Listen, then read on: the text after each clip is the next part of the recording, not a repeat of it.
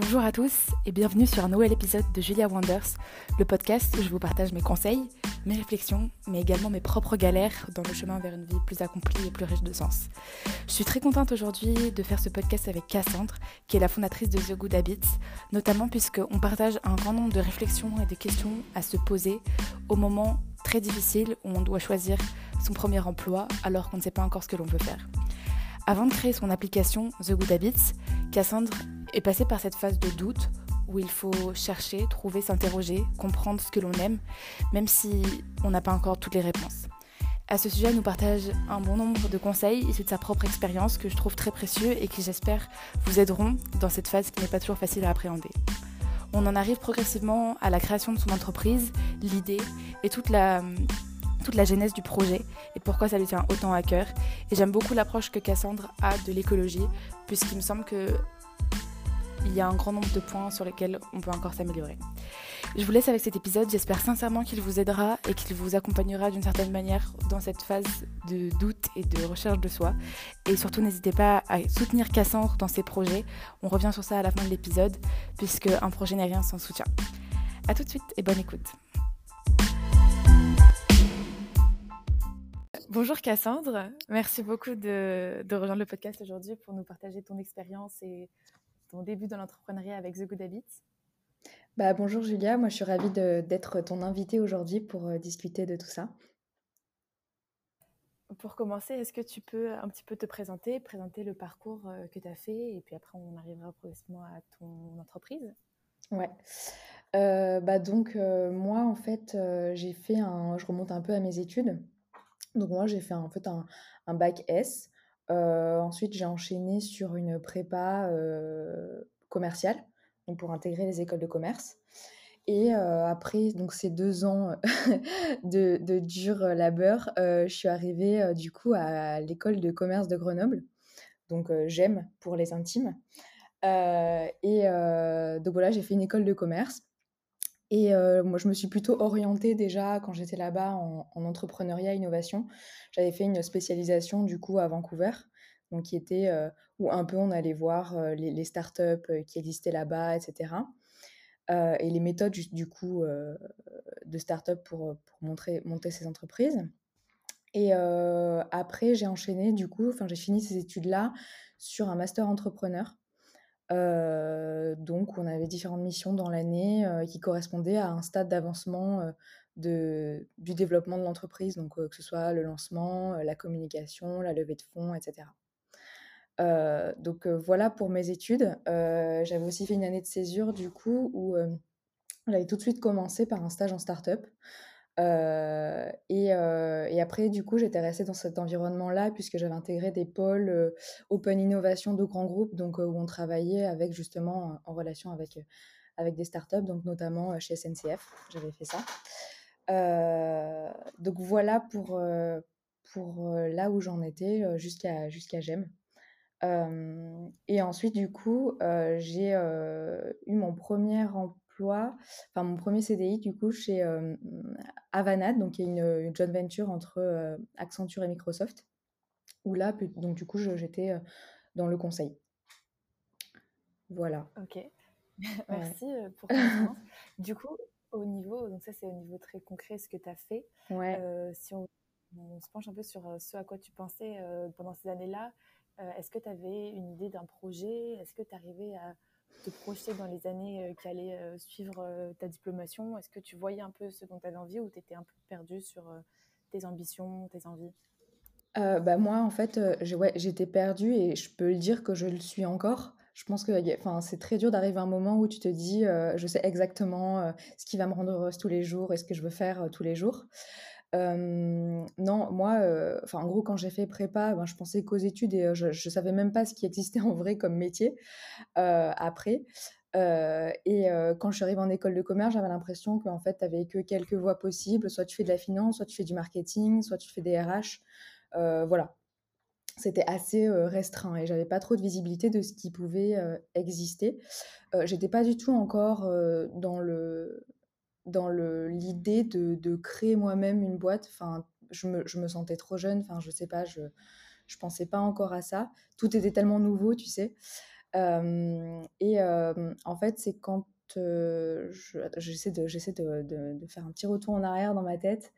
je crois que c'est quand je suis arrivée en start-up, déjà, j'étais j'avais un, un, un, stage un peu touche à tout où ben du coup je faisais un peu plein de missions et en fait je me suis c'est là que je me suis vraiment éclatée et je me suis dit mais en fait enfin je pourrais même pas donner un nom à ce que je fais vu qu'il y a tellement de, missions tu vois différentes.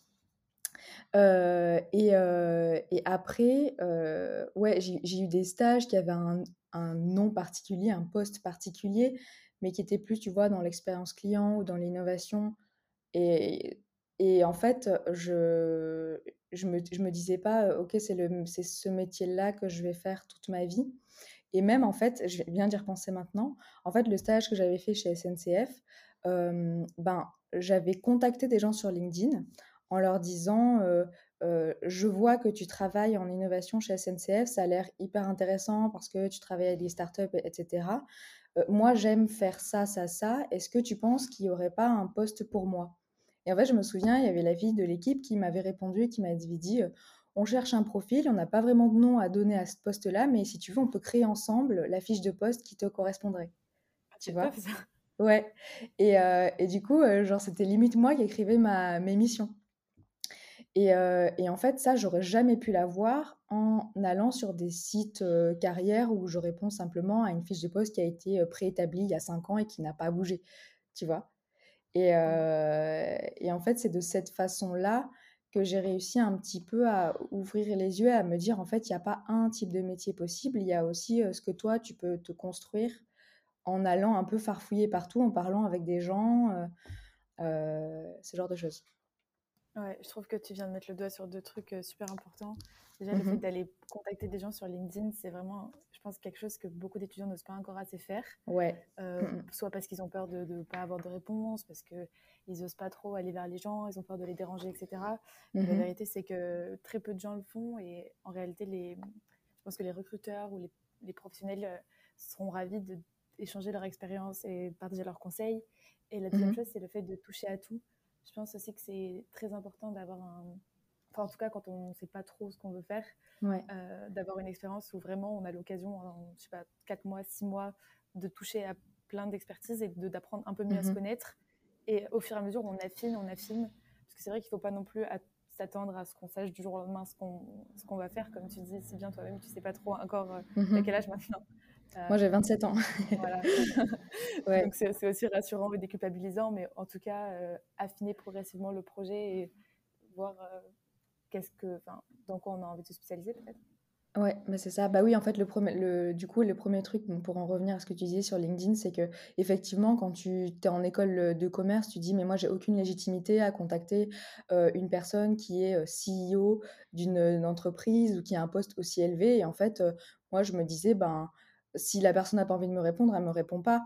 Mais moi, j'ose et j'essaie de lui, avec, tu vois, avec beaucoup d'humilité en comprenant aussi que les gens n'ont pas forcément le temps de te répondre ou, de t'appeler.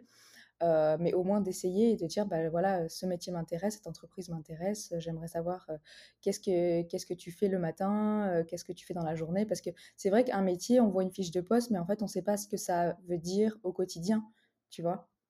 Quand on, quand on, on, a fait que deux stages dans sa vie, comment on peut savoir qu'est-ce, comment ça fonctionne l'entreprise, comment ça fonctionne tel, tel type de métier, tu vois? Et, et donc ça, notamment, je l'avais fait, bah, tu vois, enfin, j'avais pas fini tout à l'heure, mais du coup, quand j'avais fait mon, mon, année chez Accenture, enfin, mon, premier job, en fait, j'étais pas restée parce que ça me convenait pas. et en fait, je m'étais rendu compte, parce que j'avais évolué du coup à côté des équipes design, notamment UX design, et je m'étais dit, ah, mais en fait, j'adore ce qu'ils font et j'aimerais bien me former là-dessus. Et en fait, à partir de là, j'avais regardé sur LinkedIn bah, toutes les personnes qui, faisaient, qui étaient UX designers et j'avais écrit vraiment à tout le monde. Et je crois que bah, j'avais, euh, je sais pas, j'avais dû passer une vingtaine d'appels où les gens, du coup, me racontaient vraiment euh, ce qu'ils faisaient au quotidien, etc. Et en fait, il n'y a que comme ça que tu peux savoir vraiment euh, en quoi consiste un, métier. Enfin, j'imagine qu'il y a d'autres façons, mais c'est bien d'avoir des, retours de, personnes et c'est vrai qu'il faut oser le faire. Quoi. c'est important. Clair. Je suis totalement d'accord avec toi sur le fait déjà de contacter énormément de personnes. C'est-à-dire mmh que, alors pourquoi pas ouais, tenter un CEO, mais juste ne pas se, ne pas s'arrêter si on n'a pas de réponse et continuer à envoyer des, continuer à envoyer des invitations, des petits messages bienveillants Mmh et, et peut-être viser un peu plus bas si la personne est trop sollicitée. euh, c'est pour ça que Oui, bien sûr. Non, mais je disais ça, mais c'était pour montrer que voilà, il faut pas se limiter parce qu'il y a un, il y a un titre ou voilà. oui, bien sûr. Et ne pas se mettre sur un pied d'infériorité euh, par rapport aux personnes euh, juste parce qu'elles ont plus d'expérience que nous. Au contraire, souvent les gens, ils sont ravis et puis ils sont contents aussi de transmettre euh, ouais, leur exactement. métier. Ouais, Et c'est tellement génial aussi de multiplier les expériences aussi parce que un seul retour, euh, c'est vrai qu'on aura une, une vision unique de l'entreprise et plus on échange, plus déjà on distingue la personne du métier. Donc on se rend compte, est-ce que c'est la personne qui en parle bien ou est-ce que vraiment ces fonctions me plaisent Et puis Mhm, on peut, on peut avoir plein de per- perspectives. Moi je me rappelle aussi, j'avais fait ça. Il y a une plateforme qui s'appelle My Job Glasses et mhm, euh, en fait c'est dédié à ça. Donc euh, c'est comme un, un LinkedIn, disons, où tu peux euh, contacter des gens. Et j'avais contacté plein de chasseurs de tête, parce qu'à l'époque, je pensais que, que ça me plaisait. Et en fait, en parlant mhm. avec 4-5, je me suis dit, euh, enfin non, c'est pas du tout ça qui me plaît. Mais en mettant en mots ton projet, en fait, rien qu'en parlant avec eux, ça m'a fait sortir des trucs. Et Mhm. en fait, ce que j'avais vraiment envie, je m'en suis rendu compte en parlant, en fait. Et même en parlant avec des gens qui faisaient pas du tout ce que moi j'avais envie. Et après, au fur et à mesure, j'ai affiné et j'allais contacter la personne euh, qui avait le métier que finalement j'aimerais faire après réflexion. Donc, euh, ouais, Effectivement. trop bon. Après, il y a, il y a aussi des, il y a aussi des techniques euh, qu'on peut faire sans forcément aller discuter avec d'autres personnes. Euh, moi, je le sais parce que j'ai mon copain qui travaille sur euh, ju- justement l'orientation euh, des, jeunes. Donc, comment ils font pour trouver un métier dans lequel ils s'épanou- ils s'épanouissent. Donc, bon, c'est un avantage pour moi. Et du coup, qui m'a, un peu aidé quand moi, je savais pas trop où j'allais. Et tu vois, par exemple, des choses toutes simples, mais tu vois, quand, quand j'avais mon job dans le conseil, je me disais ça me plaît pas, mais j'avais jamais vraiment réfléchi sur pourquoi ça me plaisait pas, qu'est-ce que je voulais vraiment faire, etc. Donc en fait, tu es là dans ta journée et puis tu, tu notes et tu dis, tu fais une liste. En fait, dès qu'il y a un truc qui te plaît pas, une tâche qui te plaît pas, tu la notes. Et dès qu'il y a une, une tâche qui te, qui te rend heureuse, tu vois, tu la notes aussi. Et en fait, petit à petit, c'est une liste qui s'allonge et après, tu vas pouvoir re-regarder cette liste et te dire, est-ce qu'il n'y a pas quel- un métier qui correspond à ça, tu vois? Et, Je trouve trop euh, ça. Et en fait, il y a plein, de petites techniques au final qui peuvent exister. Ou par exemple, euh, tu vois, euh, euh, où est-ce que je me vois? Bon, ça c'est une technique euh, connue, mais euh, où, euh, est-ce que je me vois dans 5 ans? Bah en fait, c'est un exercice que j'avais jamais vraiment fait et que je me suis forcée à faire parce que euh, euh, ben, ça te permet de, de voir un peu plus loin que là où tu es aujourd'hui et de, du coup de bien définir euh, euh, là où tu vas aller, quoi. Ouais, et même où est-ce que je rêverais peut-être même que j'aime, que j'aime, où est-ce que j'aimerais être dans 5 ans. Parce que du coup, Ouais. où est-ce que je me vois, j'ai l'impression quand même, tu vois, on, on- peut-être on va intérioriser pas mal de, de ce qui se fait, tu vois, Mhm, par rapport à ouais. entourage, etc. Et où est-ce que j'aimerais être, tu vois, se poser la question profondément, euh, à- enfin, en, étant donné mon parcours, étant donné ce que j'aime faire, étant donné la liste, euh, voilà, des activités qui me rendent heureux, au contraire, celles où je me sens inutile ou celles où je me sens pas à ma place. Euh, Mhm. qu'est-ce que qu'est-ce qu'il y a que j'aimerais euh, accomplir? Et Ouais, hum, et il y a aussi se demander, ouais, c'est ça, se demander aussi, genre, qu'est- qu'est- ouais, c'est ce que tu disais, ce que je voudrais avoir accompli. Tu sais, un petit Mm. peu comme la, la bucket list, genre, euh, ouais de euh, ce que tu vas avoir fait euh, avant de mourir. Bah justement, il y a un outil qui existe aujourd'hui là su- sur Job Teaser qui s'appelle l'outil Esther, ah H-E-S-T-E-R. tout Et en fait, qui, où il y a des questions où tu peux du coup dire qu'est-ce que tu voudrais avoir accompli et ça te permet de, de savoir quels sont euh, tes soft skills qui sont, euh, qui sont euh, très développées chez toi ou celles sur lesquelles tu pourrais travailler un peu plus. euh. Mm. donc ça, c'est, un outil qui est assez utile.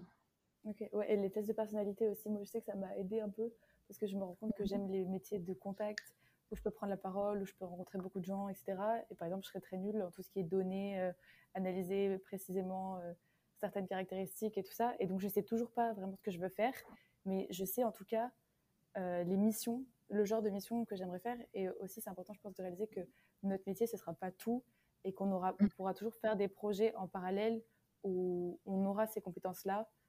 Euh, Bah, eh, eh, ouais, et exactement. Bah, je pense que tu, ouais, tu, tu mets le point aussi sur un, un- truc, c'est aussi les projets euh, euh, à côté en fait du travail, ouais, que moi j'avais tendance à avoir oublié. Euh, et en fait, euh, j'ai l'impression que c'est ceux-là qui nous permettent le plus de, de nous développer et de d'exprimer plein d'autres choses. et qu'on n'ose pas forcément faire quand on, quand on est jeune, je trouve. Enfin, moi, tu vois, par exemple, je suis admirative de ce que tu fais, d'avoir lancé un podcast. c'est un truc que moi, je, je pense que j'aurais pas fait parce que j'aurais pas osé. Tu vois, de me dire, mais enfin, quelle légitimité j'ai à, à, lancer un truc comme ça alors que je suis jeune, alors que je suis étudiante encore, enfin, tu vois. Et au final, je trouve ça génial. Donc, Et le, paradoxe en plus, c'est que c'est quand on est jeune qu'on a le temps de faire ça. Alors oui, bah du coup, au, niveau de la légitimité, c'est parfois c'est un peu plus difficile parce que bah, je sais, c'est le premier épisode. Euh, je raconte mmh justement euh, comment j'avais peur de me lancer, mais c'est vrai que c'est en faisant des activités comme ça en fait que j'ai l'occasion de faire des rencontres et c'est ces rencontres qui me mmh permettent d'affiner mon projet. Et même si je ne sais pas où est-ce que ce sera le point dans 5-10 ans, euh, chaque rencontre me permet de réaliser un petit peu plus que ça j'aime, ça j'aime pas, ça c'est pas mmh pour moi, ah oui tiens prendre la parole ça me parle, parler à des jeunes ça me parle, donner des conseils ça me parle. Et, et puis du coup, j'essaye de m'orienter par exemple sur les jobs de consultant, coach, euh, mmh qu'est-ce qu'ils pourraient faire. Donc, euh, faire le tri euh, entre tout ce que les gens ont comme schéma de pensée qui existe. Donc, bah, typiquement en école de commerce, beaucoup de gens pensent à faire de la finance, travailler en stratégie, etc. Et on étend, on, pardon, on réduit énormément notre champ des possibles, j'ai l'impression. Mmh Et d'ailleurs, toi aussi, tu as travaillé en, en conseil. Est-ce que tu peux dire peut-être tu vois, justement, quand tu as l'impression d'être un peu au pied du mur, que tu dois trouver ton premier job ou tu dois trouver ton, ton premier, euh, ton, stage parce que, es, parce que la deadline arrive, ou tu dois même trouver ton alternance puisque tu es obligé, mais que tu sais mhm. pas, euh, je sais toujours pas ce que tu veux faire et pourtant tu es obligé de bah, rembourser l'école, etc. Comment s'y prendre peut-être pour, euh, avec ton recul, quelque chose qui arrive à vous épanouir? Bah, moi, je, je, je, bah, je pense que en fait, moi, je m'étais déjà très mal prise, donc je suis pas sûre d'avoir les bons conseils. Euh, c'est vrai que en fait, quand, euh, quand on faisait des stages, on se disait, bon, bah, c'est que six mois, et puis si ça me plaît pas, euh, c'est pas grave, je trouverai autre chose. Et du coup, c'était hyper rassurant. Et après, le moment où, où tu te dis, mais waouh, euh, là je vais prendre un. En plus, le, mot indéterminé, je trouve ça fait trop peur d'un CDI. Et euh, après, après c'est parti, ça dépend vraiment des personnalités. Je pense qu'il y a des gens qui, au contraire, sont très rassurés par des CDI et moi, ça, me, ça, ça fait tout sauf me rassurer. Enfin, ouais, je suis plutôt comme toi. et, euh, et du coup, ouais, bah, en fait, moi, c'était ça, c'était un peu aussi la pression de l'urgence et de se dire, mais en fait, j'avais l'impression qu'il m'aurait fallu des années pour savoir ce que, ce que je voulais faire. Et là, on me demandait en, un mois de trouver un métier euh, qui me correspondait. Enfin, c'était tellement dur. Euh, et au final, j'ai pris cet emploi-là. Euh, et honnêtement, j'étais, enfin, j'étais pas hyper convaincue quand je l'ai pris, mais je me suis dit, on peut. En fait, voilà, il y avait un bon salaire, l'émission avait l'air pas mal. moi, ce qui m'avait beaucoup plu aussi, c'est, enfin, moi, j'attache beaucoup d'importance à, au fait d'avoir euh, travaillé avec des gens qui sont inspirants et j'avais vraiment adoré euh, ma manager. Euh, et, et, en fait, c'était limite pour ça que j'avais accepté ce poste-là parce que je m'étais dit, mais c'est génial, elle va m'apprendre tellement de choses, elle est créative comme moi, ça va être super. Mais au final, ben, les, mois qui ont passé, je, je, je m'épanouissais pas du tout dans ce que je faisais, mais je me dis, limite, c'est pas grave euh, parce que euh, au moins je me suis rendu compte de ce que je voulais pas faire. Mm. Donc euh, et après, enfin voilà, je suis pas restée très longtemps, donc je suis pas vraiment un exemple de trouver le, le bon CDI. C'est intéressant parce que justement, avec le recul, comment tu aurais aimé faire différemment? Enfin, Peut-être que tu peut-être que tu es contente de ce chemin, mais tu vois, si tu pouvais te donner des conseils à, à Cassandre qui, qui cherche un, un, premier job, bah, euh, franchement, je pense que je me je pense que j'aurais fait exactement la même chose parce que, euh, c'est quand, euh, j'ai fait ce métier-là que du coup ça m'a mis une claque et que je me suis rendu compte que je voulais pas passer ma vie à faire quelque chose dans lequel j'étais pas dans la ouais, dans lequel j'étais pas heureuse et où je restais vraiment dans une zone de confort mais, bon c'est un peu un mot, buzzword mais vraiment, j'étais dans dans une dans une vraie zone de confort quoi. Mmh. où je sentais que je je me développais pas du tout personnellement et professionnellement. Et en fait, je ne regrette pas du tout parce qu'au moins, euh, j'ai pu me dire, OK, Cassandre, maintenant, euh, il faut vraiment réfléchir à... Tu veux pas passer toute ta vie comme ça. Si c'est pas maintenant que tu changes, ça sera pas à 40 ans. Donc, euh, trouve quelque chose qui te plaît. C'est là où je me suis dit, OK, je vais reprendre mes études et me former pour avoir une vie qui m'épanouit. Donc, en final, j'aurais fait ça. Moi, tu vois, parfois, je me demande, est-ce qu'il faut... Après, on n'est pas obligé d'attendre l'école, mais paradoxalement, l'école, c'est pas la période. Ça devrait être la période la plus propice, mais on est tellement euh, pris la tête dans nos projets, dans nos assos, dans nos soirées, dans nos sorties, etc., qu'on repousse le moment où on va se poser les bonnes questions. Et, et voilà, tu as, dit, je pense qu'on prend trop les stages à la légère, euh, mais c'est tellement une opportunité de tester un. Enfin, j'ai l'impression qu'il y a beaucoup de gens qui prennent le stage juste comme une formalité, quoi. Il faut que je fasse un stage, il faut que je signe ma convention, l'école sera contente. Ben non, c'est pour toi en fait. C'est l'occasion de tester ton projet, euh, l'occasion de voir si ça te plaît ou pas, l'occasion d'apprendre un peu plus à te connaître, etc., de faire ton, ton réseau ou d'apprendre mmh des compétences qui vont te servir, enfin, même si on n'a pas envie de travailler en entreprise, mais l'occasion d'apprendre des compétences qui vont nous servir après.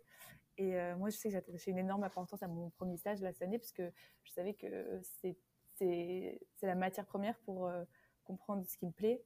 Mais mmh du coup, ouais, en vrai, c'est intéressant aussi de se dire que même si bon, il faut passer par la case euh, un premier job qui me plaît pas, au moins ça met une claque un peu et ça, ça réveille le l'étudiant qui ne savait pas trop. Bah après, non, ça c'est une façon de faire. Après, voilà, c'est pas forcément la meilleure. Moi, ça, ça a marché, mais mais il y a, y a peut-être d'autres façons de faire mieux. et oui, c'est vrai que les stages, bah, quand, on est au enfin, quand on est en école ou n'importe quelle étude, bah, en fait, on est un peu dans le déni. On a l'impression que la vie professionnelle, elle arrivera jamais. Enfin, moi, je me rappelle qu'avec toutes mes copines, on était là, genre, mais vous vous rendez compte, on est en dernière année, on entre dans la vraie vie. Et on, on, se disait, mais j'ai l'impression que c'était hier, en fait, le moment où, où j'arrivais en études, quoi. Et c'est hyper dur, je trouve, de, de, dire au revoir à sa vie étudiante. Donc, ouais. Mais après, je pense qu'il manque aussi, je, je, pense qu'il manque vraiment dans les écoles des, des, cours de développement personnel et professionnel. Mmh. Vraiment. ils essayent de et d'orientation. En place. Ouais. Ils essayent de mettre ça un peu plus en place, mais moi, je suis convaincue que ça doit être très proactif, tu vois. Parce que il faut, ben, c'est ça, c'est ça. Ouais, ben, en fait, il faut prendre un peu et, et, et se mettre en action derrière. Ouais, ouais il faut que ça vienne aussi de, de, la personne, euh, de se bouger un peu et d'aller vers les, les, gens et de contacter des gens pour se poser les bonnes questions, même pourquoi pas enfin, demander si on peut voir, euh, enfin, faire une visio. Moi, je sais que aussi, je faisais souvent des visios avec des gens pour euh, poser toutes mes questions, mm de, même demander des conseils pour m'améliorer dans telle ou telle compétence, etc. Et pas attendre que ça vienne de l'école. Mais voilà, même s'ils le mettent en place, je trouve que quand ça vient pas de soi, euh, on ne l'accueille pas, euh, enfin, on n'en tire pas le bénéfice que. Mm. Bah, ça, c'est un peu comme pour tout hein, aussi dans la vie. Ouais, non, c'est clair. Clairement. Est-ce que du coup, tu peux euh, en revenir à comment tu as repris des études? Comme ça, on chemine un peu vers Ouais, ouais, ouais. du coup, oui, donc du coup, moi, j'étais dans le conseil. et donc, comme je t'ai dit, bah, j'étais intéressée par tout ce qui était lié au design. Et en fait, j'avais contacté des, des, gens qui faisaient, qui étaient UX designers, etc. Je m'étais renseignée sur les différentes formations. Et après, en fait, celle qui m'a vraiment plu, c'était bah, celle de l'école de Strat, école de design. En fait, pendant un an, bah, tu te formes vraiment à la pensée design, aux, différentes disciplines qui existent. voilà. Et donc, en fait, j'ai commencé en septembre 2019. Voilà, c'est ça. Pendant un an. Ok. Et du coup, quand tu, avec, pendant cette école de design, comment ton projet il évolue? Quelle prise de conscience est-ce que tu as un petit peu? Alors en fait, j'avais pas du tout ce projet à la base. Euh, et en fait, c'était mon projet de diplôme euh, qui est devenu du coup mon projet entrepreneurial. Et donc, qui a commencé en fait par un mémoire. Donc, c'était vraiment théorique à la base où en fait, je me suis intéressée au retour à l'essentiel. Comment aujourd'hui revenir à plus de simplicité dans sa vie, donc que ce soit au niveau matériel ou mental. Euh, et donc, en fait, tu vois, c'était vraiment très philosophique euh, à la base. Et petit à petit, en fait, c'est un mémoire qui devient un projet de design où on est suivi par des, mentors, des experts en marketing, en, design, en, concept. Et qui petit à petit, du coup, est devenu un, un, projet beaucoup plus concret que j'ai présenté, du coup, en jury de fin d'année, qui a été élu coup de cœur et où, là, je me souviens, la directrice de Strat m'a dit ah mais, mais, mais c'est génial, il y a vraiment un truc à faire, continue, etc. Et en fait, il y, a, y a plein de petites personnes qui m'ont dit ça et ça m'a mis des petites graines dans ma tête pendant l'été. et où je me suis dit, au final, et mais en fait, j'ai jamais voulu entreprendre parce que je disais toujours, j'ai pas d'idée. Bah là, il y a quelque chose dans, dans lequel j'ai une intuition. Est-ce que ce serait pas le moment de me lancer? Et en fait, pendant l'été, je me suis décidée à, continuer ce projet-là. Voilà. Bah, c'est super. Et est-ce que, du coup, dans ton. Toi, qu'est-ce qui a nourri cette, cette envie de retour à l'essentiel? Enfin, j'ai, une petite intuition de ce que tu vas dire, mais je traverse un petit peu les mêmes questionnements. bah, moi, à la base, en fait, je m'étais intéressée à ça parce que, bah, tu sais, il y a beaucoup de documentaires aujourd'hui sur le minimalisme. Tu vois, Marie Kondo, on la voit pas mal sur Netflix. En fait, il y avait plein de petites choses comme ça, plus le fait que mon frère, il est très engagé pour l'environnement. Euh, et du coup, à chaque fois, il me disait Mais Cassandre, tu achètes encore chez Zara, mais c'est pas possible. Mais Cassandre, tu, euh, tu as, encore des, des, des, cotons jetables, mais attends, euh, il faut, faut, faut, faut, arriver au 21e siècle maintenant et tout ça. Et moi, j'étais complètement à l'ouest, quoi. Enfin, je, je me rendais pas compte de tout ça. Et, et puis lui, il achète en fripe.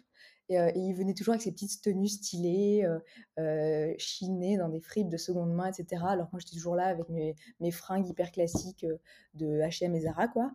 Et, en fait, petit à petit, c'est des, choses qui sont venues dans ma tête où j'ai commencé à m'intéresser. Donc, j'ai suivi. Enfin, déjà, je me suis, intéressée, parce que j'ai lu beaucoup d'ouvrages pour mon mémoire et aussi parce que ça m'intéressait moi-même dans mon quotidien. Et, en fait, petit à petit, je me suis intéressée à tout ça. et, mais moi, à la base, quand je l'ai fait, c'était vraiment plus pour comment je me sens plus épanouie dans mon quotidien, pour mon bien-être. tu vois, parce que j'ai toujours adoré, moi, tout ce qui était lié à la vie saine. Donc, je, fais de la méditation, je fais du sport, du pilate, enfin, tu vois, ça fait très bobo dit comme ça, mais c'est la vérité. Et, du coup, voilà, petit à petit, c'est des sujets qui m'ont parlé. Et, c'est ce qui a fait du coup que je, suis partie sur, euh, sur ce sujet-là pour mon projet. Ok. Et comment tu as fait le lien entre euh, l'environnement et le bien-être personnel? Bah, En fait, euh, à la base, du coup, je me suis intéressée à, à du coup, ouais, plutôt le bien-être personnel. Et en fait, petit à petit, bah, plus tu t'y intéresses, plus tu te rends compte aussi ben, que tout ce que tu fais dans ta vie quotidienne, ça a un impact autour de toi en fait, je considère que c'est indissociable de se sentir bien dans son corps, dans sa tête, mais aussi de, s'en sentir bien dans l'environnement dans lequel tu es. Tu vois, c'est vraiment un, trio. et, du coup, c'est petit à petit là que j'ai intégré les, notions d'éco-responsabilité dans ma démarche. En me disant. parce que tu vois, moi, ça me dérangeait. Parce que dans, tout ce qui est minimalisme, aujourd'hui, en fait, on ne se concentre que sur l'atteinte de ton bien-être euh, individuel, mais on, on, jamais on fait référence à l'environnement. Tu vois, par exemple, Marie Kondo, elle va te dire, bah, tu jettes euh, tout ce que tu as chez toi qui te rend pas heureux, mais c'est pas bien de jeter tout ça. D'ailleurs, il y a beaucoup de désastres environnementaux euh, à cause de Marie Kondo, parce qu'il y a beaucoup de, poubelles, en fait, de plus en plus. Euh, parce que les gens jettent et du coup après ils rachètent et puis ils rejettent tout parce que ça les rend pas heureux mais bon c'est pas bien. Euh, et au final euh, est-ce qu'il n'y a pas d'autres moyens aussi bah, de donner de, donner une seconde vie de réutiliser de upcycler tu vois? Je trouve ça beaucoup plus intéressant du coup de lier les, la notion de bien-être et d'environnement. Et voilà c'est comme ça du coup que, que j'ai lié ces deux notions. Ok. Et du coup comment ton, ton mémoire du coup, tu as cette idée d'entreprendre. Et est-ce que mmh euh, l'idée d'une application ou d'un site, ça te vient? Ou est-ce que pour l'instant, c'est un projet un peu flou Tu sais pas trop comment t'y prendre? Euh, alors à la base, euh, en fait, j'avais, je crois, j'avais une question de designer qui était comment peut-on revenir à l'essentiel dans un monde où les ressources sont limitées? Et, voilà. Et à partir de ça, en fait, je m'étais, je m'étais dit mais comment en fait aujourd'hui, en fait, j'avais rencontré voilà beaucoup de gens qui qui sont en fait en transition un peu vers un mode de vie plus durable. Et je voulais connaître ben, quels étaient leurs freins aujourd'hui, quels outils ils utilisaient, qu'est-ce qui leur manquait pour que ce soit plus simple. et au final, je m'étais rendu compte que qu'aujourd'hui, c'est difficile pour eux parce qu'il y a plein d'informations qui sont dispersées de partout, parce que souvent l'approche, elle est assez culpabilisante. C'est soit, tout, soit c'est bien, soit c'est pas bien, mais il n'y a pas de, d'entre-deux. Et à partir de là, je me dit comment aujourd'hui j'aide ces gens-là à ce que ce soit plus simple ce chemin vers un, mode de vie plus simple justement. Et en fait, il y avait plusieurs solutions. Soit tu, j'avais réfléchi à des ateliers, j'avais réfléchi à ouais, des choses en physique ou alors des jeux, un jeu de société, tu vois. et en fait, je m'étais dit aujourd'hui, ben, les gens, comment ils font pour s'inspirer, trouver des idées, comment ils font aussi pour partager leurs expériences. Et aujourd'hui, en fait, ça se fait vraiment dans des usages modernes. Aujourd'hui, ça se fait sur Instagram, ça se fait sur Facebook, ça se fait sur Pinterest. Et en fait, le meilleur moyen pour s'adapter à ces usages-là, ça, en définitive, je me suis tournée du coup vers une solution digitale. Alors aujourd'hui, je dis application, mais la première version que j'ai lancée là, elle est aussi accessible sur ordinateur parce que je veux aussi savoir si peut-être il y a des gens qui préfèrent utiliser cette solution-là sur leur ordinateur. Ok. Est-ce que tu peux présenter du coup le projet? Parce qu'il me semble qu'on a passé super On l'a pas présenté du coup. On l'a, l'a même pas présenté du tout. c'est le moment. Ouais, du coup, en fait, euh, mon projet, c'est The Good Habits, donc les bonnes habitudes en, français. Euh, donc, en fait, c'est une application d'inspiration et de partage d'habitudes éco-responsables. En fait, on va retrouver dans différents euh, domaines de notre vie, que ce soit dans la mode, dans l'alimentation, dans l'hygiène, dans l'entretien de sa maison, plein d'idées, de conseils, de do-it-yourself pour, du coup, aller vers un mode de vie plus durable. Et c'est aussi l'occasion, euh, parce que c'est pas que pour les débutants, c'est aussi euh, pour les gens qui ont déjà entamé en fait cette démarche-là et qui ont plein, plein, plein d'astuces qu'ils ont vécues en fait vraiment dans leur quotidien et qui ont envie de retransmettre tout ça, qui peuvent en fait poster du coup euh, certaines de leurs tips quotidiennes pour aider les autres. Donc voilà, l'idée en fait c'est de comment j'aide les gens à revenir à l'essentiel dans leur vie, dans différents domaines de leur quotidien, mais surtout dans une ambiance qui est bienveillante, qui est fun et qui est euh, non culpabilisante. Parce que moi, en fait, quand j'ai voulu changer, euh, je me suis confrontée à deux choses. C'est que la première, j'ai trouvé qu'il y avait plein d'infos qui étaient éclatées de partout. Il y a des comptes Instagram, il y a des chaînes YouTube, il y a des groupes Facebook qui ont des milliers de personnes dessus où les gens partagent leurs, leurs tips. Il y a euh, euh, des articles de, médias euh, spécialisés. Mais en fait, c'est trop de choses, trop d'informations partout. Et euh, en fait, on n'a pas le temps quand on, quand on a du travail ou quand on fait des études de forcément aller chercher par-ci par-là quelles sont les bonnes infos.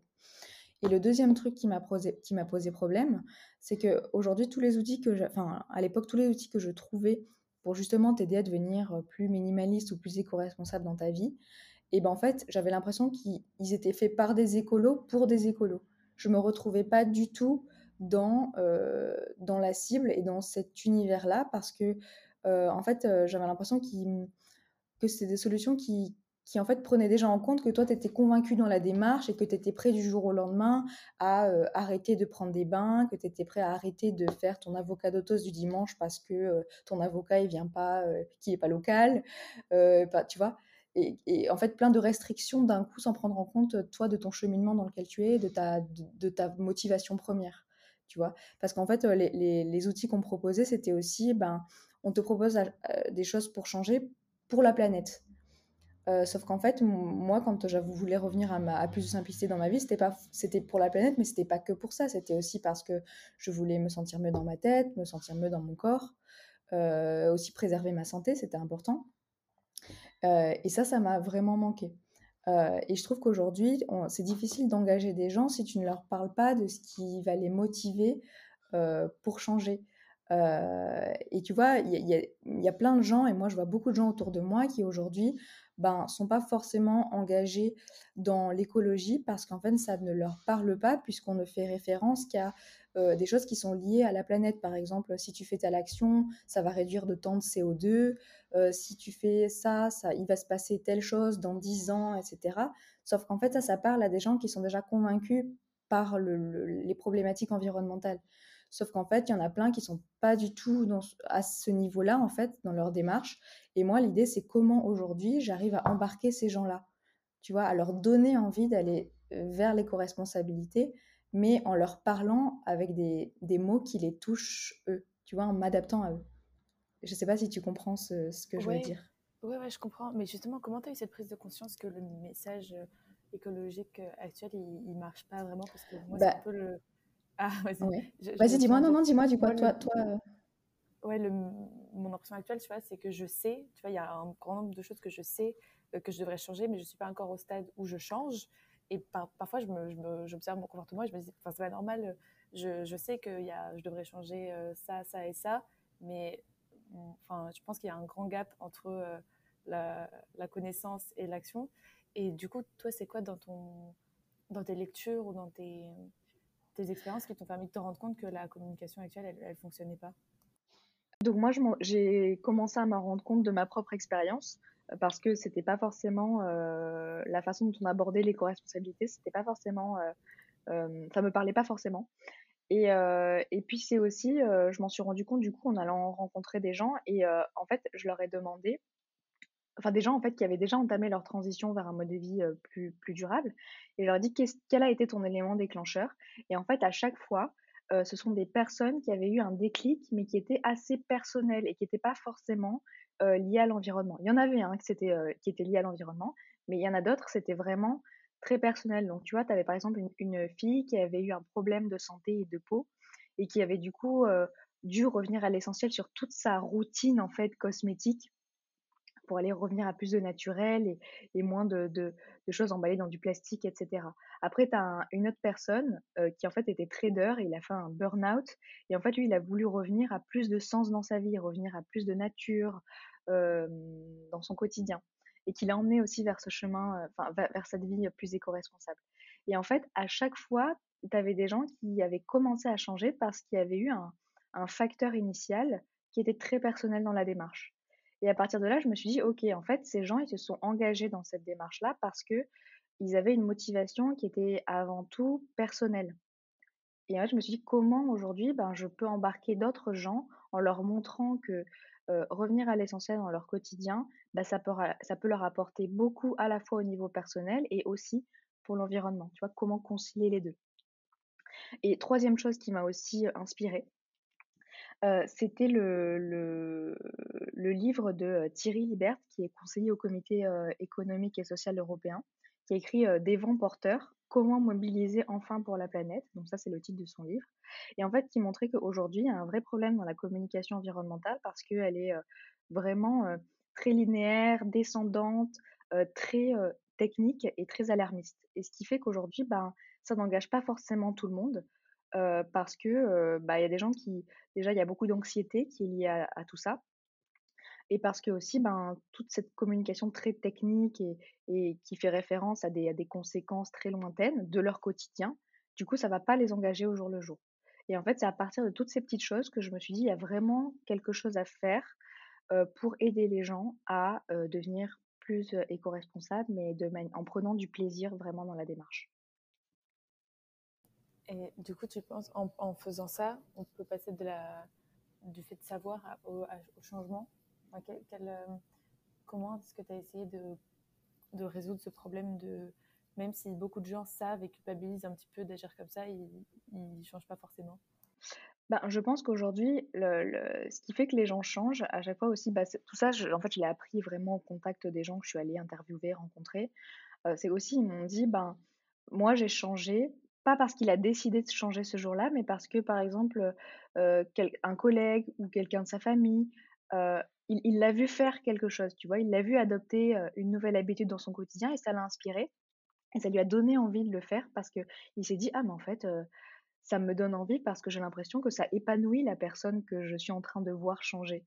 Et, en fait, c'est ça que j'ai essayé de, de, retraduire en fait dans The Good Habits de d'aller sur cette plateforme et de se dire ah mais je vois plein de gens qui en, sont en train de de s'éclater, de, de vivre mieux au quotidien et qui partagent toutes leurs tips, qui, vivent et des tips de manière très concrète, hein, très liées au quotidien et pas des choses qui sont lointaines. Et, et, je pense qu'ils vont donner envie du coup aux gens de changer, mais à leur rythme, tu vois? En fait, il y a, un truc dont je m'étais rendu compte vraiment au départ. À la base, ma première version de l'application, on était plus sur vraiment euh, avec des défis. C'est-à-dire, étape 1, tu fais ça, étape 2, tu vas faire ça, étape 3, tu vas faire ça. Et en fait, je me suis rendu compte que les gens aujourd'hui ont besoin d'avoir beaucoup plus de liberté dans cette démarche et peut-être de faire un truc par-ci, un truc par-là, et rien pendant deux semaines, et puis je reviens, et finalement, je fais trois choses le même jour parce que j'ai envie. Et en fait, c'était comment je retraduit cette démarche un peu erratique, tu vois, et comment, enfin, je m'adapte à la façon de changer des gens. Et je pense que c'est comme ça aujourd'hui que je pourrais engager des, personnes dans la démarche. Mmh. Ouais, je trouve ça bien parce que, en effet, on gagne sûrement beaucoup plus à être dans l'empathie et dans la bienveillance qu'à essayer d'avoir un message trop pushy et, culpabilisateur. Moi, je vois avec le développement personnel, tu vois, parfois, tu as des gens, ils sont arrête de trouver des excuses, lance ta start-up et tout ça. mais ils ils sont pas du tout dans le comprendre les peurs, pourquoi les gens ils, ouais. bougent pas plus. Et même moi avec le podcast, au début, parfois, enfin, parfois j'ai pas envie d'être dans un discours un peu moralisateur, etc. Et je me dis, tu gagnes beaucoup plus à essayer de comprendre les gens, prendre le temps de, débloquer leur blocage mmh et avancer un petit peu comme ça. Parce qu'en fait, quand tu essayes d'être culpabilisateur pour que ça aille vite, au final, il n'y a rien du tout qui se passe. Ouais, alors après, après je, je, jette pas la pierre non plus sur bah, les personnes qui mettent en avant des, des, vraies problématiques aujourd'hui, parce que je pense que en fait c'est une combinaison un peu de toutes les approches qui, qui est utile. Tu vois, je sais qu'il y a beaucoup de gens qui ont eu des déclics parce qu'il y a des, des, documentaires qui les ont choqués, etc. Et je pense que ça sert aussi. Après, moi, c'est pas mon approche. donc voilà, c'est juste que j'essaie de proposer une alternative un peu plus positive pour des personnes à qui ça parle pas du coup tout ce qui est les actualités chocs. Et, en fait, ouais, moi, je, en fait, je, je me suis dit, j'ai un peu comparé la démarche éco-responsable à d'autres, à d'autres démarches, par exemple, se mettre au sport ou se mettre à la, à la, méditation. Et je me suis dit, aujourd'hui, ben, les gens qui veulent, qui veulent progresser dans ces domaines-là, qu'est-ce qu'ils ont comme outils et comment fonctionnent ces outils-là? Et en fait, je me suis rendu compte que, par exemple, tu vois, pour se mettre au sport, aujourd'hui, ben, tu as plein de, plateformes hyper géniales, hyper bien conçues, où tu sais que tu peux y aller pas à pas. Tu as des programmes qui sont adaptés à toi, qui sont adaptés à ton emploi du temps. Tu as du contenu qui est premium, qui est beau à regarder. Tu vois ce que je veux dire? Genre moi, par exemple, je fais Sissi Mua, je sais pas si tu connais. Ouais. voilà, bah, tu vois, je, trouve ça génial parce qu'elle elle a réussi à rendre le sport hyper joyeux, positif. tu sais que tu as des programmes qui sont adaptés à toi, ou tu as des programmes plus experts si jamais tu es plus avancé. En fait, je me suis dit, mais OK, mais c'est génial. pareil pour la méditation, moi, j'ai utilisé Petit Bambou où genre j'étais nulle, enfin je savais même pas ce que c'était la méditation au départ. Et en fait, j'y suis allée pas à pas avec des programmes qui étaient pour les débutants, etc., qui étaient hyper bien faits, hyper adaptés à mon quotidien. Et je me suis dit, mais en fait, pour devenir éco-responsable, il n'y a pas d'outils hyper cool comme ça. Genre, il y en a pas. Qui, peuvent te donner envie, qui, qui, sont, qui sont beaux à regarder, qui, qui sont utiles, où il y a une communauté autour, où tu as des personnes qui t'inspirent. Et en fait, je me, voilà, j'ai eu envie du coup de créer ça dans le domaine de, du minimalisme, de l'éco-responsabilité. Ouais, bah, c'est super intéressant parce que c'est vrai que tu n'as pas d'outils pas à pas à l'heure actuelle et chacun y va de son petit geste et tu n'as pas de communauté autour, sauf si tu as un ami ou quoi qui, qui est aussi déterminé, mais en général, tu es un peu seul dans ton, bah, c'est ça, il y a beaucoup de gens qui disent qu'ils sont seuls dans la démarche. Alors après, oui, il y, a, des communautés quand même qui existent, mais, mais c'est dur de trouver un espace à la fois qui est moderne, qui est agréable, où tu as du contenu et où tu as, des, as des personnes, et tout ça au même endroit. Et, pour tous les domaines de ton quotidien. C'est assez difficile de trouver ça. Et je voulais revenir aussi sur ce que tu as dit sur le, caractère d'urgence. Mmh c'est hyper intéressant parce que, en effet, je ne pensais pas forcément au, climat pour, euh, pour le truc du coucher, mais c'est vrai que c'est difficile aujourd'hui de considérer comment on peut y aller pas à pas à notre rythme, tout en considérant le fait que euh, tu as l'urgence autour de toi. Et du coup, je trouve ça trop bien que tu aies conseillé cette approche où tu as ceux qui sont les plus convaincus, qui eux iront forcément beaucoup plus vite. Et en même temps, eux, tu as créé un système où tu arrives à embarquer les gens qui sont plus. Mmh lent à changer et, bah, pourtant... C'est ça, parce qu'en fait, j'ai l'impression qu'aujourd'hui, dans, dans ce domaine-là, c'est un peu tout noir ou tout blanc. C'est-à-dire, soit t'es pas parfait, soit, soit tu sers à rien. Euh, euh soit, soit, soit t'es pas parfait, soit t'es parfait. Enfin, en gros, euh, il n'y a pas vraiment d'entre-deux. Euh, et moi, je trouve que ça, ça me dérange vraiment.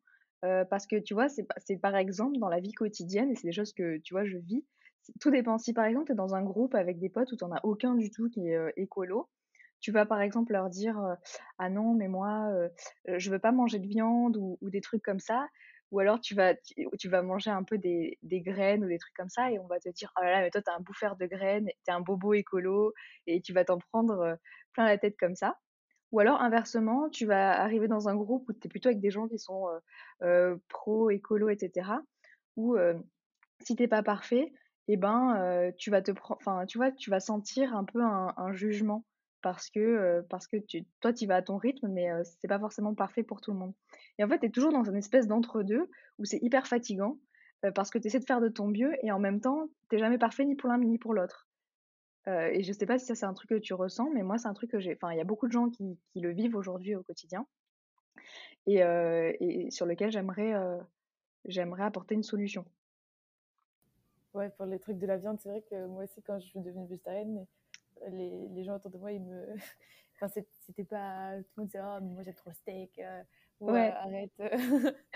tu pourrais pas faire ce que tu fais. Euh, mais tu bouffes que des. Ah oui, tu bouffes quoi? Tu bouffes que de la salade? Ouais, ouais. Et en fait, c'est toujours. Enfin, c'est un espèce de ouais, t'as l'impression de jamais être assez bien, ni pour, euh, ni pour ceux qui sont hyper écolos, ni ceux qui sont pas du tout écolos, tu vois. Genre, par exemple, euh, moi, j'avais fait un. J'étais passée dans Brut, euh, là, il y a, y a quelques mois, où justement, je montrais que je changeais mes habitudes dans mon quotidien. Et mais je m'en suis pris, mais vraiment plein la tête par les, par les gens sur Facebook. Parce qu'en gros, ils me disaient, mais ouais, mais à quoi ça sert au final que tu adoptes des. Enfin, en gros, que, que, tu essaies de devenir un peu zéro déchet si au final tu as un smartphone. Mais en fait, enfin, genre juste chacun, chacun sa façon de changer, chacun son rythme. Enfin, moi, je suis pas prête à vivre dans une grotte et ne plus avoir de téléphone du jour au lendemain parce que pour la planète, tu vois? Je suis prête à faire plein de concessions, à, changer mes habitudes à mon rythme, etc. Mais il y a un moment, j'ai besoin de travailler, j'ai besoin de voir mes amis, j'ai besoin d'être mmh. connectée à Internet. Enfin, et tu vois, c'est toujours. Oui, voilà. Et c'est toujours des espèces de d'injonctions comme ça euh, où euh, il faut être comme ci, il faut être comme ça. Mais genre juste, moi, j'aimerais que genre on soit juste bienveillant avec tout le monde et faire un petit peu, c'est déjà mieux que pas que de rien faire du tout. Mmh. Donc euh, voilà. C'est toujours Jean-Michel qui va de son sa critique alors que rien. Exactement. Mais euh, c'est marrant que tu parles du brut parce que du coup, je voulais savoir euh, ce que as, ça t'a appris sur toi-même, euh, l'entrepreneuriat, tu vois, les, dans, dans, ta résilience, dans ta personnalité, tu vois, aussi le fait de devoir convaincre les gens de ton projet, de prendre des refus peut-être. Est-ce que tu peux mmh nous parler un peu du, du parcours et ce que tu es, plus fier, ce que es le plus fier d'avoir appris pendant ce cheminement-là? Alors, waouh, il y, a beaucoup de choses à dire. Hein. Je pense qu'on pourrait faire une heure de podcast encore comme ça. moi, je dirais que le, ouais, l'entrepreneuriat déjà. Enfin, c'est, c'est vraiment un, limite un, travail de développement personnel avant tout, parce que tu apprends à te connaître, tu apprends à connaître tes limites, tu apprends à connaître tes forces. C'est vraiment hyper intéressant pour ça. je trouve que le plus dur, c'est vraiment, en fait, quand tu es tout seul, je pense, le niveau émotionnel qui est hyper, qui monte et qui descend sans cesse. parce qu'il y a beaucoup d'incertitudes, notamment au départ, en fait, quand tu es au stade de, l'idée et que tu n'as pas forcément de produit à présenter, ben, tu es un peu dans cette espèce de syndrome de l'imposteur où, tu pitches un projet à des gens parce que tu as ta vision en tête, tu sais, exact, tu sais là où tu vas et, tout ce que tu pourrais faire, mais en fait, les gens ne sont pas dans ta tête.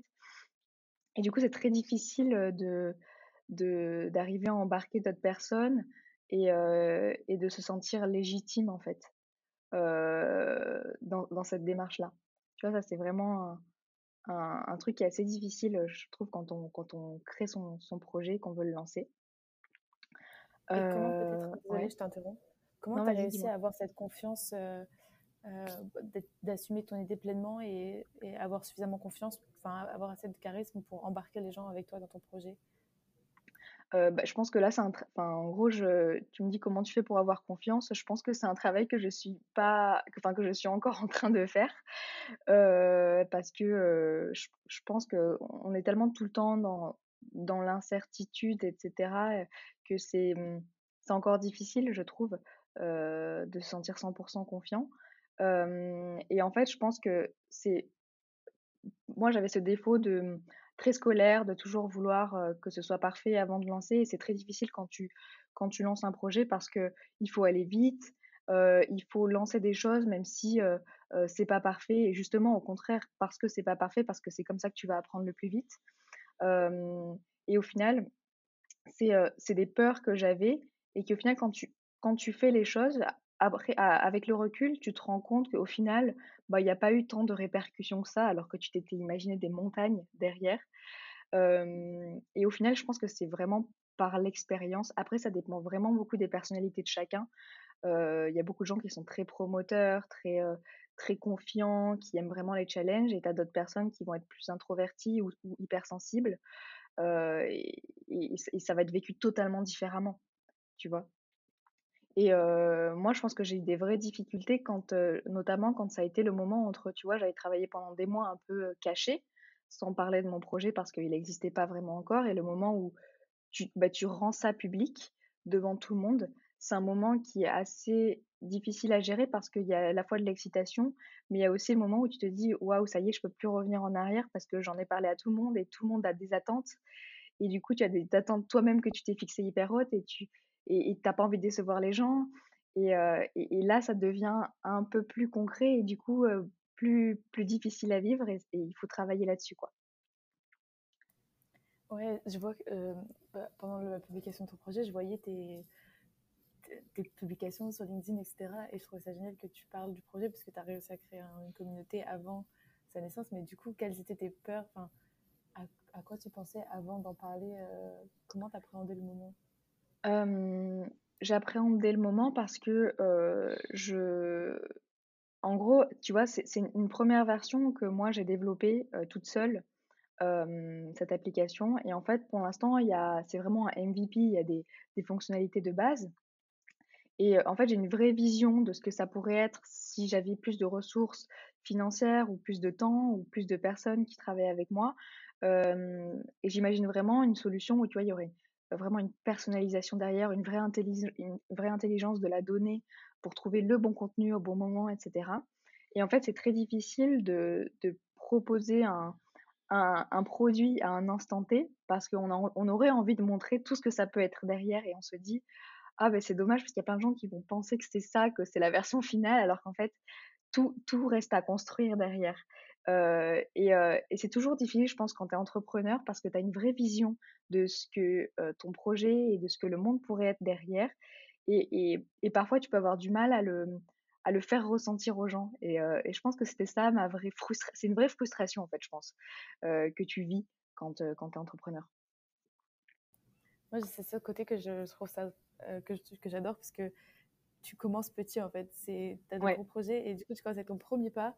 Et je trouve ça trop beau, les gens qui justement osent faire ce petit pas euh, et qui assument que c'est pas parfait, mais, mais en fait, euh, on fait rien si on attend que ce soit parfait, malheureusement. Et avec ce podcast, je me rappelle au début, je, voulais attendre d'avoir du matériel, etc. pour commencer. Et au final, je me suis dit, ben, Julia, commence avec ton, ton micro, là, tu as tes petits écouteurs, ça, ça enregistre et tu vas publier ça et c'est pas enfin tu, tu seras peut-être pas fier exactement de enfin, ce sera peut-être pas comme tu voulais pas comme t'entends pas comme tu vois ailleurs mais c'est juste ton premier pas à toi et mmh et si tu le fais pas en fait il y a tu fais pas ce premier pas qui va en déclencher tant d'autres donc je comprends ta frustration mais euh, mais à la fois c'est trop beau je trouve de d'accepter que c'est l'étape obligée quoi ouais Exactement. Et puis, c'est ouais, c'est ça que j'apprends petit à petit. En fait, j'apprends à, à me poser moins de questions et à y aller, en fait, au lieu de réfléchir à chaque fois à qu'est-ce qui va se passer, qu'est-ce qui pourrait se passer, ce genre de choses. Ok, bon, on va arriver sur la fin de l'épisode. Est-ce que tu auras un dernier conseil Peut-être quelque chose qu'on n'a pas abordé, peut-être quelque chose que tu aimerais rajouter, notamment aux étudiants qui se cherchent un peu, qui qui savent pas trop où ils en sont, qui se demandent qui se demandent ce qu'ils veulent faire plus tard, mais en même temps, ils savent pas trop? euh, bah, moi, ce que je conseille vraiment, c'est de euh, pas oublier ses passions qu'on a à côté de son travail. Tu vois, moi, par exemple, c'était le dessin, c'était tout ce qui était lié au graphisme, donc sur Photoshop, Illustrator, etc. Et que j'avais souvent laissé de côté parce que je me disais que bah, ça pouvait pas être un métier. et donc de dire à ces gens-là qui ont ces passions de réfléchir à comment ils pourraient les intégrer dans leur vie de tous les jours et dans leur travail. Euh, et de, du coup d'aller rencontrer des gens, de se questionner, de se poser, prendre une feuille et noter ce qui me plaît, ce qui me plaît pas, ce qui me donne envie, ce qui me donne pas envie, où est-ce que je me vois plus tard et, des choses très concrètes et de rester très ouvert, très très humble et vraiment d'aller rencontrer des gens. Et je pense que c'est petit à petit, vraiment, et surtout de pas avoir peur de se dire, oh là là, j'ai, tel âge je sais toujours pas ce que je veux faire. Je pense qu'il y a des gens qui ont encore 50 ans et ils ont toujours pas trouvé leur voie. Et c'est pas grave parce qu'un jour ça viendra. mais il faut pas laisser le sujet de côté et, en fait, il faut, il faut essayer de l'affronter, je pense. et voilà, et petit à petit, ça, et petit à petit, ça va venir. Et, d'ailleurs, moi, hein, voilà, bah, la preuve en est, c'est que je, je suis encore loin d'être arrivée au bout du chemin pour, pour, où je saurais vraiment exactement que, que, je suis à la bonne place, la place où je dois être. Quoi. Voilà, c'est mon, c'est mon petit conseil de ma, de ma, petite, de ma petite posture d'entrepreneur de fille de 27 ans. J'espère que ça sera utile. Bah, je trouve que c'est un super conseil. Bah, je te remercie en tout cas de ton temps et d'avoir partagé ton expérience avec The Good Habits. Est-ce que tu peux nous dire comment on peut te soutenir? Euh, donc, vous pouvez me soutenir sur ma campagne de crowdfunding euh, KissKissBankBank qui va me permettre vraiment de, d'accélérer euh, The Good Habits, donc qui a lieu jusqu'au 20 octobre.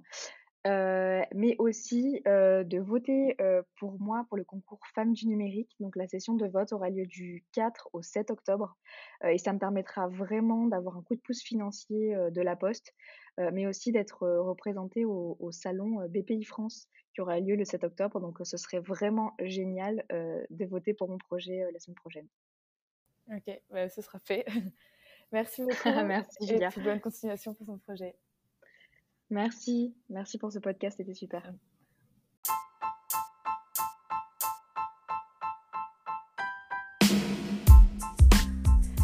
Bonjour à tous et bienvenue sur un nouvel épisode de Julia Wonders, le podcast où je vous partage mes conseils, mes réflexions, mais également mes propres galères dans le chemin vers une vie plus accomplie et plus riche de sens. Je suis très contente aujourd'hui de faire ce podcast avec Cassandre, qui est la fondatrice de The Good Habits, notamment puisqu'on partage un grand nombre de réflexions et de questions à se poser au moment très difficile où on doit choisir son premier emploi alors qu'on ne sait pas encore ce que l'on veut faire. Avant de créer son application The Good Habits, Cassandre est passée par cette phase de doute où il faut chercher, trouver, s'interroger, comprendre ce que l'on aime, même si on n'a pas encore toutes les réponses. À ce sujet, elle nous partage un bon nombre de conseils issus de sa propre expérience que je trouve très précieux et qui j'espère vous aideront dans cette phase qui n'est pas toujours facile à appréhender. On en arrive progressivement à la création de son entreprise, l'idée et toute la, toute la genèse du projet et pourquoi ça lui tient autant à cœur. Et j'aime beaucoup l'approche que Cassandre a de l'écologie, puisqu'il me semble que il y a un grand nombre de points sur lesquels on peut encore s'améliorer. Je vous laisse avec cet épisode, j'espère sincèrement qu'il vous aidera et qu'il vous accompagnera d'une certaine manière dans cette phase de doute et de recherche de soi. Et surtout n'hésitez pas à soutenir Cassandre dans ses projets, on revient sur ça à la fin de l'épisode, puisque un projet n'est rien sans soutien. A tout de suite et bonne écoute.